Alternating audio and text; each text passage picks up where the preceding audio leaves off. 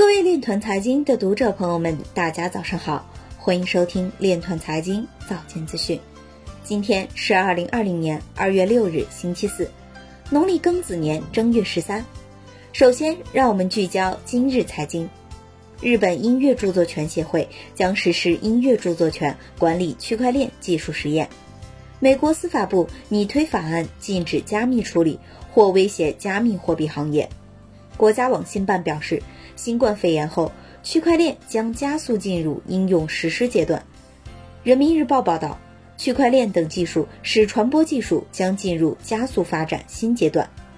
海淀区市场监管局通过区块链等多种方式做好疫情防控工作。ICE 回复称与 eBell 进行接触，但双方没有就收购 eBell 进行谈判。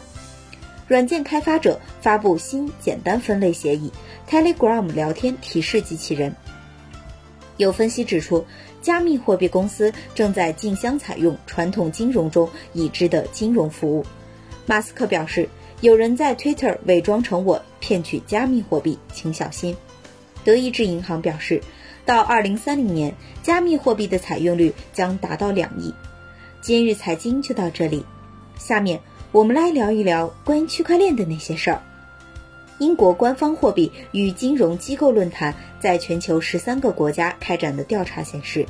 大多发达经济体的人不信任搜索引擎或社交媒体巨头发行的数字货币，其中德国、法国和英国的怀疑程度最高，而央行数字货币被认为是一个更好的主意，比包括 Libra 在内的私营项目更受欢迎。此外，新兴市场的人们更倾向于使用数字货币，印度人对央行数字货币和科技公司发行的数字货币最为乐观。